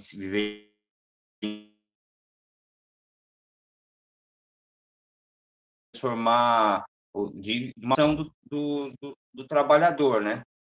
Vai é, transformando, vai fragmentando o trabalho, adaptando ele cada vez mais a uma peça, ele vai sendo colocado como uma peça cada vez aparentemente mais trivial do, do movimento da máquina de produzir uma mercadoria X, Y, tal. Isso tem como consequência política, psicológica, etc., a fragmentação da própria consciência do trabalhador enquanto pertencente a uma classe, né? É, vai gerando todo esse isso daí, como bem o companheiro aí colocou, da, da fragmentação das representações políticas de luta, né? Como sindicato e outras formas de organizações de luta com base no trabalho, né? Isso traz toda uma série de problemas, como bem colocou o companheiro aí, que que faz parte da discussão concreta da reforma agrária no país. Né? É, ao, mas, ao mesmo tempo, esse processo produz o quê? O que a gente está vencendo no Brasil, um contingente cada vez maior de trabalhadores que estão desempregados, estão desapropriados, né? E, e aí um, aumenta esse contingente aí de exército industrial de reserva, né? Vamos chamar assim é, de desapropriados e, e né, é, que vivem uma vida é, atroz no país. Então, a gente tem que encontrar o um meio de concreto aí em cada é, frente de luta a, a união desses aí, dos trabalhadores e os, não traba e os, e os digamos assim os, os marginalizados do processo desse processo de mecanização né porque com certeza quando se cortava a cana no facão era muito mais gente para produzir uma quantidade, né, que seja lucrável para o empreendedor aí. Agora com a máquina, com certeza uma máquina substitui dezenas de, de, de pessoas nesse processo, né? E essas outras dezenas vão parar onde? Essas pessoas estão cada vez sendo a mar, sendo colocadas à margem do sistema e né? É uma maneira do, do capital expropriar, aumentar sua taxa de mais-valia, né? de trabalho não pago, levando em consideração um conjunto da classe trabalhadora, porque, entendeu? A maior parte da classe trabalhadora acaba ficando agora como se fosse um objeto inútil, que no momento é como se um martelo sem cabo. Ah, tá, não, por enquanto não vamos. Enfim, a gente tem que ver, criar costurar a partir desse, dessa base aí as formas de representação e de luta, né? Hoje, por conta da crise que está tendo os sindicatos, né? Os sindicatos aí que se estruturou na, na a partir da década de 80, né? É, está tendo todo um processo de fragmentação e de esvaziamento, que, enfim, é todo um balanço também para se discutir as causas disso daí. Mas uma delas, né, é que o fato de que a, o capitalismo conseguiu modificar esse perfil da classe trabalhadora aqui no Brasil, mas fragmentou tanto na cidade quanto no campo, né? Essa isso que o companheiro colocou aí da uberização do trabalho, né? Aí transformou transformou muito em empreendedorismo, então essa ideologia do pequeno empreendedor está muito alastrado. Isso tudo forma muros, barreiras que têm que ser quebradas para a gente voltar a criar as formas, sabe, os métodos conselhistas também, formar os conselhos, os conselhos a partir da base, os sindicatos autônomos e, e fortalecer de, de uma e fortalecer de alguma forma a unificação com os grandes sindicatos aí de luta também que foram conquistas históricas da classe trabalhadora, as organizações do campo, né, o MST, né, a gente tem uma um, os trabalhadores do campo é um privilégio ter uma organização como o MST, né? Um, uma organização é, exemplo, né? Para várias é, é, organizações de luta do mundo, né? E, enfim, e, e o fato de que está tendo toda essa, essa tentativa do Congresso Nacional nesse momento político agora é, de tentar criminalizar o movimento é com certeza porque eles estão eles farejam né que o movimento ele tem um potencial muito forte né muito grande influenciar aqui a correlação de força da luta aqui trabalhadores né? eu quero fazer um gancho com isso que o Denis falou desde a perspectiva indígena né? É, a questão do enfraquecimento ou da tentativa de enfraquecer esses movimentos sociais também se uh, está ligada a essa tentativa de enfraquecer os moldes com os quais, por exemplo, alguns ministérios se constituem justamente para fazer de, da luta pela terra uma luta unitária na qual as questões climáticas ambientais e a questão dos povos originários, é muito importante frisar isso aqui, é, é a coluna vertebral do atual governo. E se eles, por algum motivo, conseguir, eles chegarem a conseguir enfraquecer mais o MST e os movimentos ambientalistas, movimentos indígenas, indigenistas, é, os, os, partidos de, de, esquerda que também, é, em algum sentido, sempre estiveram favorecendo esses últimos anos essas lutas, né? Na medida em que a gente é, faz essa correlação de forças e vai se aliando a outros grupos, né? E com uma aceitação da alteridade, né? Porque sempre nós vamos ter nossas nossas críticas internas, sempre vamos ter algumas contradições e tal. Mas quando se trata de uma luta dessa envergadura, como é a luta pela terra, que está intimamente ligada com a questão dos povos originários, com os quilombolas, com os ribeirinhos, com os pequenos agricultores, com as comunidades que estão é, sendo guardiões, guardiãs do, do, da, das fontes desses recursos, famigerados recursos, né, alguns grandes grupos internacionais, se possível. A gente tem visto, por exemplo, as denúncias do canal de olho nos ruralistas, denúncias com nome, sobrenome, empresas, grandes grupos, corporações internacionais, máfias italianas envolvidas. Aliás, quem falou aí de, de, de Dória, o João Dória, ele vem de uma família escravocrata que, que, usurpava terras para a exploração de esmeraldas na África. Então, nós já eh, nós, eh, temos nesse, nesse momento que a gente sentar todo mundo junto e ver uma forma de enfrentar não apenas desde o âmbito legislativo ou do executivo, mas também desde as bases. Aqui nas grandes cidades, por exemplo, eu moro em São Paulo ainda, e existe uma luta para poder eh, persuadir as pessoas das grandes cidades que elas têm que se aliar com essa luta que está havendo no campo, nas zonas rurais, nas florestas, nas comunidades, no cerrado, onde quer que seja. Porque o dia que eles, principalmente esses senhores aqui que querem tomar as terras todas para si, é, contra a, a, a demarcação de terras indígenas, a favor da antiga PL 490, né, que hoje é 2906, se não me engano, é, todas essas tentativas que eles fazem, todos esses jogos sujos que eles fazem, eles fazem para dar continuidade a um processo de colonização de terras e de, é, de concentração de terra. Então, não é à toa que essa criminalização contra o MCT, as tentativas de enfraquecer o Ministério do Meio Ambiente, o, Ministério dos Povos Originários, tudo faz parte desse bojo. Tudo já vem incluso nesse, nessa avalanche de terrorismo econômico-financeiro que eles fazem e um terrorismo ideológico também.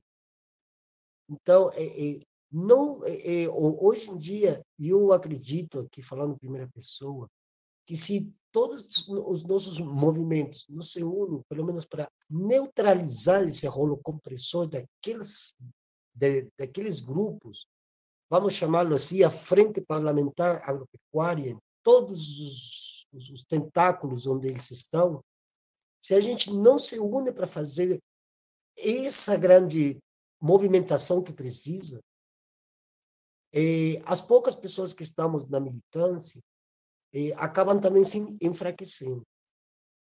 Nós temos que fazer que a luta das grandes cidades, tal colocou Alberto aqui, que não tem muita diferença com os problemas das zonas rurais, e as zonas rurais dependem, as grandes cidades dependem das zonas rurais, dependem das florestas também para a alimentação possível. E dentro da, da crise climática e ambiental, precisa de preservar esses lugares, precisa preservar a Amazônia, o que, re, o, o, o que resta de Mata Atlântica, depois de séculos de colonização e extrativismo, assaz cruel, com sangue derramado, inclusive, com esse trabalho não pago, como diria, esse trabalho morto, não pago, esse, esse que o Marx também cita. Quantas pessoas morreram sem ter direito a nada?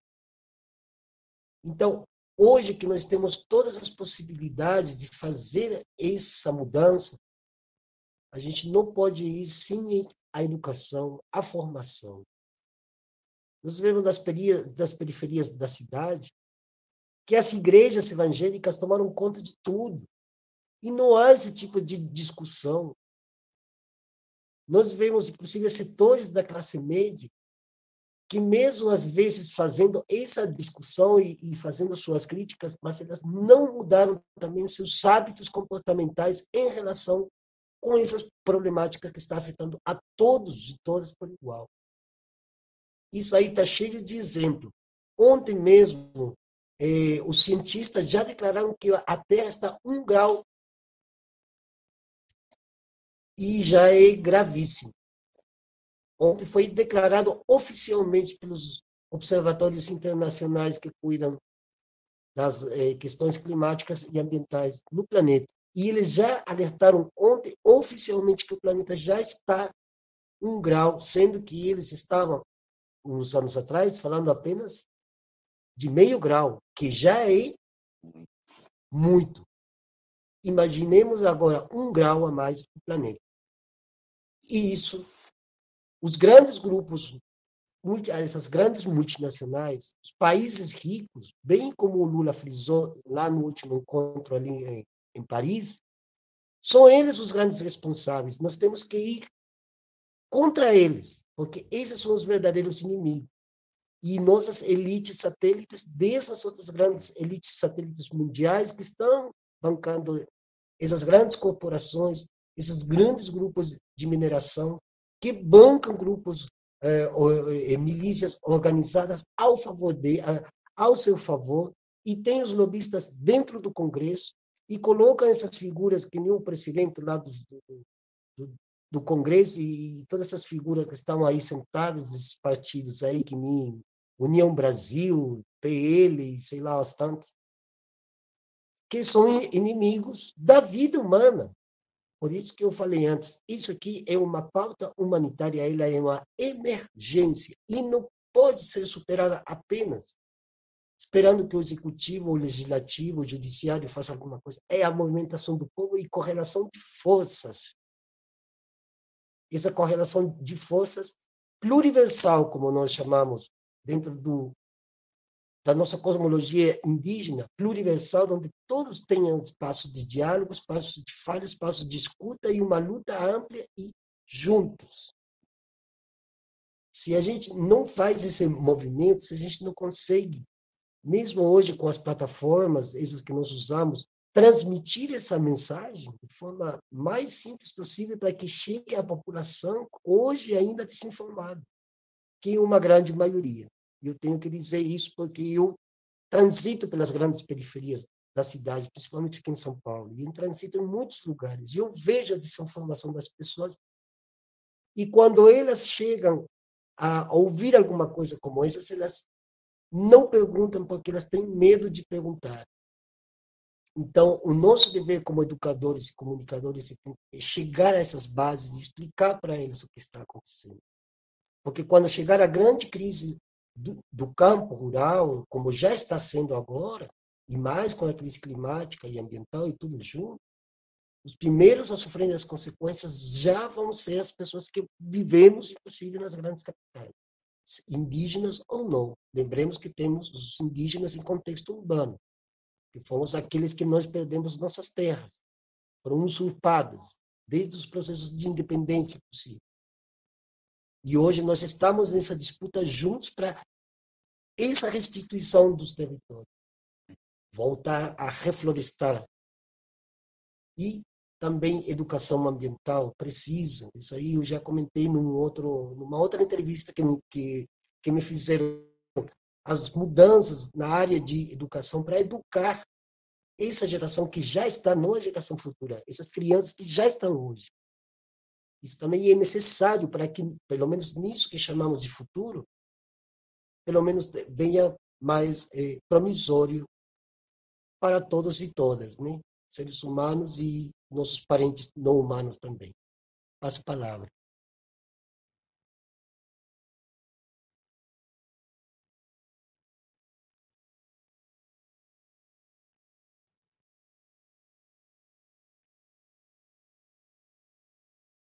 Leitor, tem mais alguma questão que, que queira colocar para a gente ir direcionando aqui para o encerramento da live? Alguma pergunta?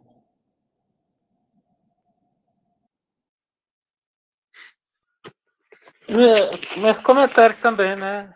É que esse método, isso conectou bastante coisas, né? Foi metido a uma comprovando mais o que a gente vem é, armando como sintomas dessa nova sintomas não, né? Desse essa essa patologia desse novo tempo que a gente está tendo como a doença gerada pelo capitalismo, sempre ligada a adoecimento, a desânimo. Essa fragmentação também é apatia, a gente deve também a apatia e a, e a atomização que o Gutenberg já ladeava né, a separação em condomínio, gentrificação, é, e até essas formas de, de, trabalho remoto, em que vai havendo essa compartimentalização, separação, e as pessoas não vão se reconhecendo mais como um grupo, que vai dificultando a, a social, uma, uma socialização, né? Para que haja uma ligação entre as pessoas que facilita essa esse devir para uma reorganização social, né? Porque a gente tem que saber como remanejar trabalhar a questão da, de uma organização possível para esse para esse momento em que a gente está passando. É o que eu tenho esperado, é o que eu tenho refletido bastante. E queria agradecer bastante a presença de todos. Eu tenho um comentário a fazer antes de passar a palavra para cada um de, de vocês, o Denis, o Bispo, o Ludwig, fazer uma fala aí de encerramento, cada um. que me remete a uma questão, é a, é a, é a, é a perda do dimensionamento de um sentido de objetividade coletivo, tanto a partir da, da alienação do trabalho no campo, tanto, lógico que o trabalho é, é um elemento desse aspecto, mas é um, um elemento predominante dentro de uma lógica plataformizada capitalista, né? no qual eu chamo de uma, de uma sobreposição de realidades abstratas que termina se apregoando na, na realidade. Né? Essa sociedade no qual a gente vive é uma simulação que se torna concreta. Né?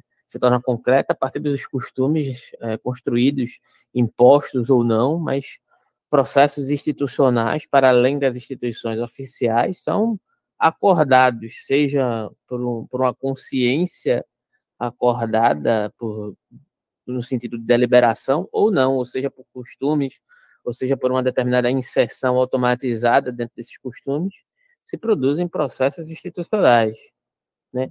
E é difícil você desinstitucionalizar esses processos, né, no sentido de criar outras lógicas, de criar outros modos de se relacionar coletivamente.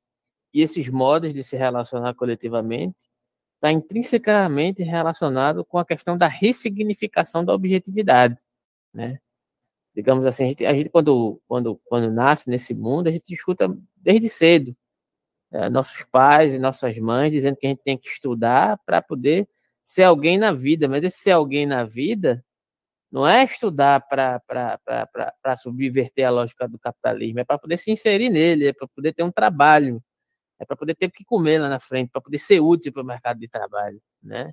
Então, dentro de algumas lives aí, que são tantas que eu termino até eh, não sabendo distinguir exatamente onde é que foi que falaram isso, Alguém chegou a mencionar, ah, eu sei onde foi, foi na live do Genefil, é, aproveitando o gancho aí, é, se inscreva aí no Twitter do Genefil, no Instagram do Genefil também, que agora está integrado o nosso projeto aqui do canal. O Ludwig, mais uma vez, coloca aí a questão convite para você pautar um grupo dentro do Genefil sobre as questões indígenas, né?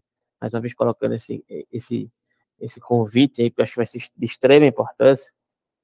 Mas uma, uma, coisa que eu escutei na reunião do Genifil é o seguinte: um dos nossos colegas, né, que está lutando por um espaço dentro do ensino de filosofia, que é uma, um, um, processo instrumental de, de, de, produzir uma educação de fato, uma educação concreta que possa conscientizar a, a nossa população ao que ela está sendo submetida, né, e a partir disso criar processos potencializadores de fato para romper com, com, com com um processo de, de, de, subjugação social que a gente passa constantemente, né, sendo classe trabalhadora, sendo classe predominantemente oprimida dentro das suas mais, mais variadas verves, né, seja por, por ser pobre, por ser preto, por ser mulher, por ser é, trabalhador do campo precarizado, sem a sua terra para trabalhar, sejam os povos indígenas, né, é, enfim, no sentido amplo minoritário, é, leitor subversivo quer falar algo agora ou depois que eu terminar de falar? Quer fazer algum apontamento?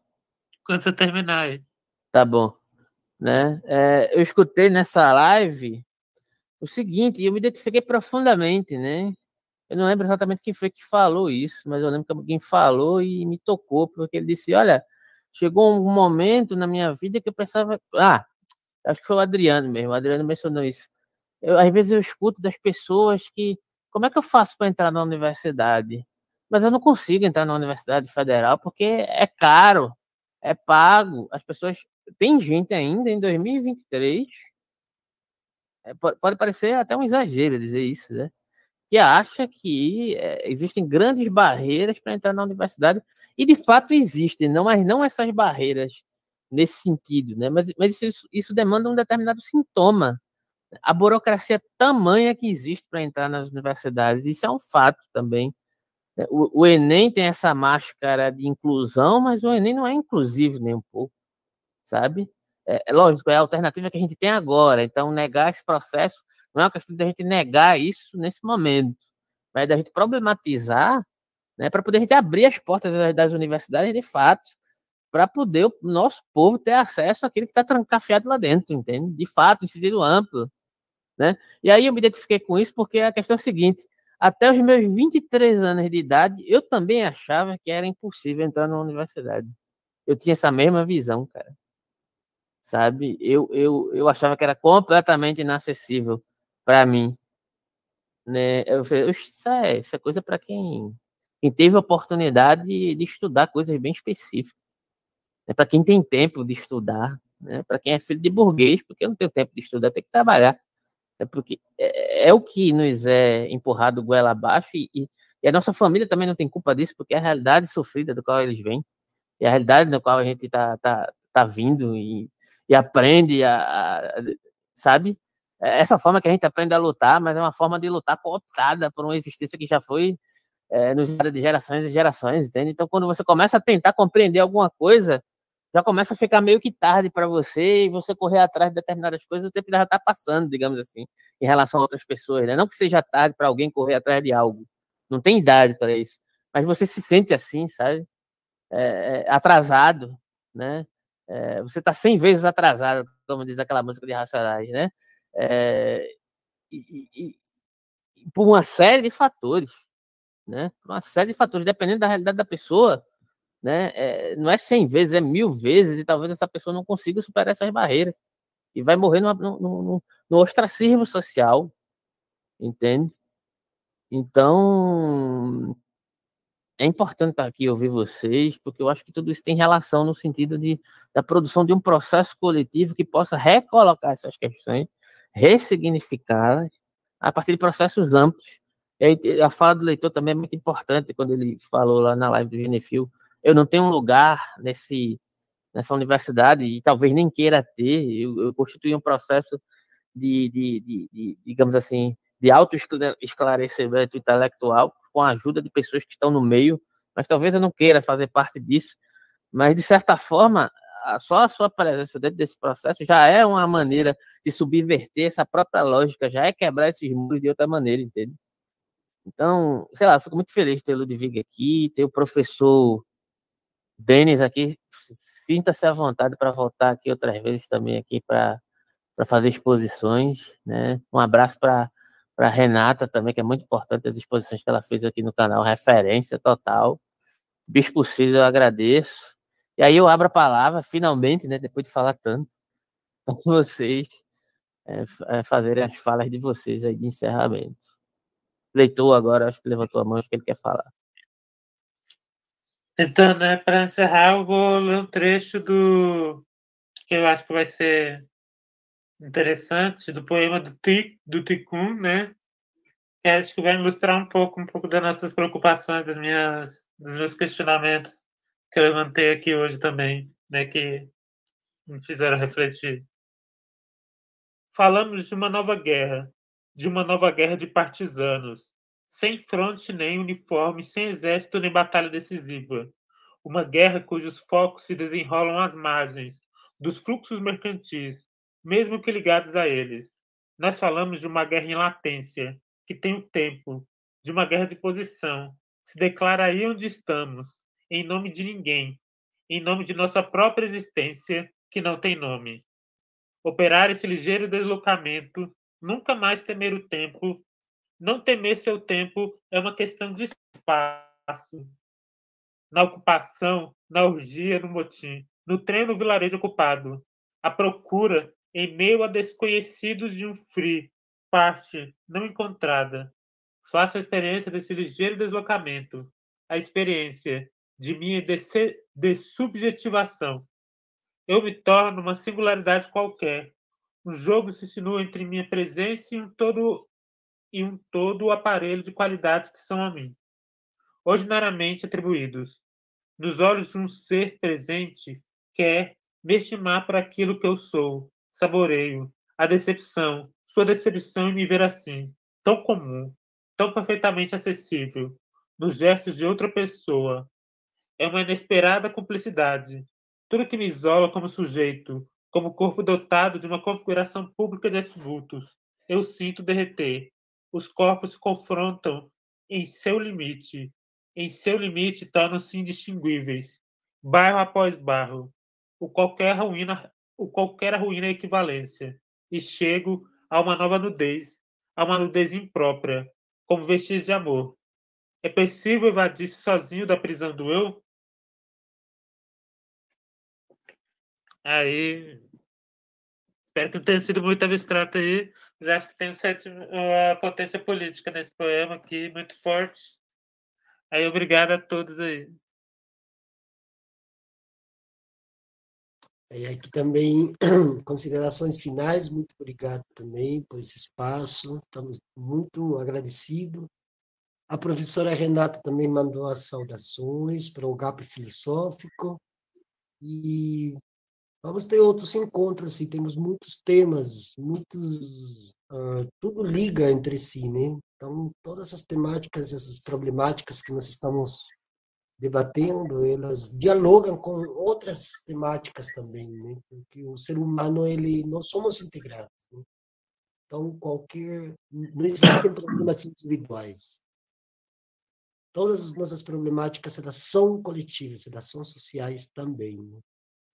Então, é muito importante, como mensagem aqui para os ouvintes, os inscritos, inscritas aqui no canal, é manter a chama sempre acesa. E, e continuar a nossa luta e procurar o conhecimento também, porque sem conhecimento a gente não avança. Muito obrigado aí, eh, grande abraço, companheiro Bispo, Cido também, um grande abraço aí. Sim. Bom, quero, quero agradecer também a, ao espaço aqui do debate, acho que é interessante a gente fazer esses, essas reflexões, né? É, até lembrei de um, de um, ponto que eu acabei não falando, que é a, pe, a pejotização, né? Que é o incentivo patronal de que os trabalhadores criam CNPJ e viram né, personalidade jurídica, né? Pessoa jurídica no emprego, e aí sem direito nenhum, né?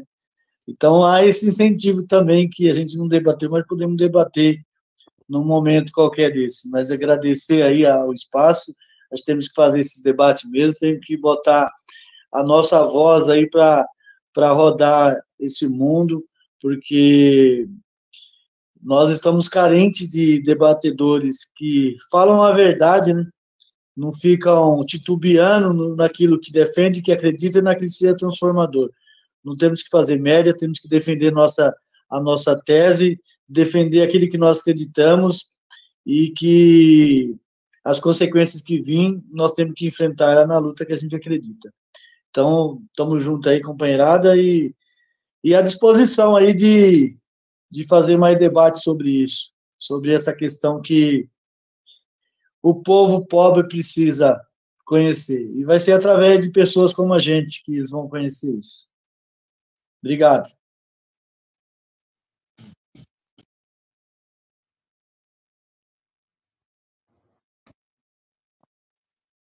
É, é, gostaria aí, nas considerações finais aí, agradecer essa oportunidade aí rica, né, para nós e para todos que estão nos ouvindo aí, ao canal, né, GAP Filosófica, essas iniciativas são muito importantes para nós aqui, somos é, lutadores, né?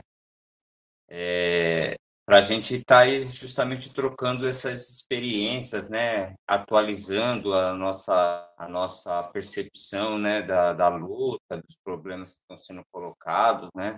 As especificidades que vão sendo colocadas em cada local, com a mudança também do tempo, o próprio movimento do capital e as consequências que geram, né?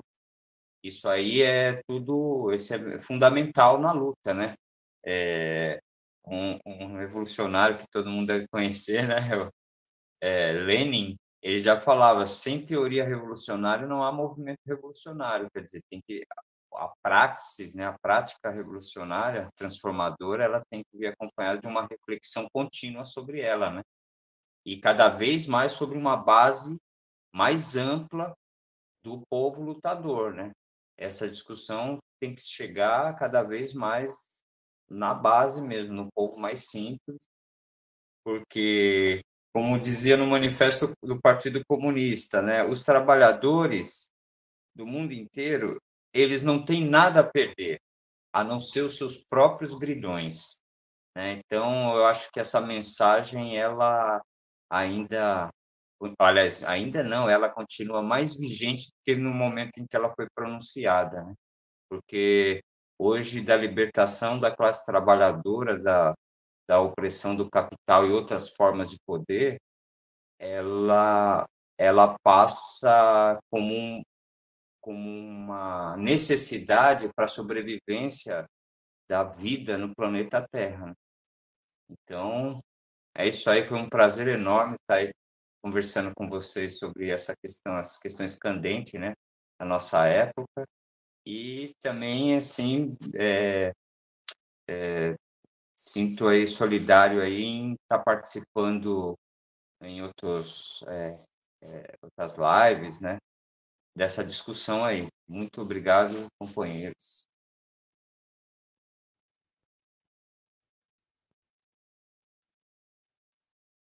Então é isso, pessoal. Se ninguém tiver mais a, a, algo mais a falar, a gente encerra por aqui. Tem alguma coisa a mencionar, Leitor?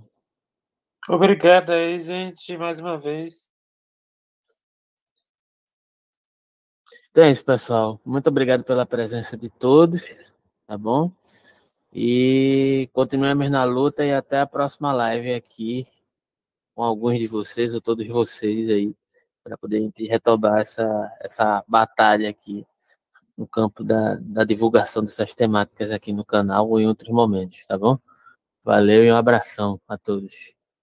Valeu, um abraço. Um abraço. Boa noite.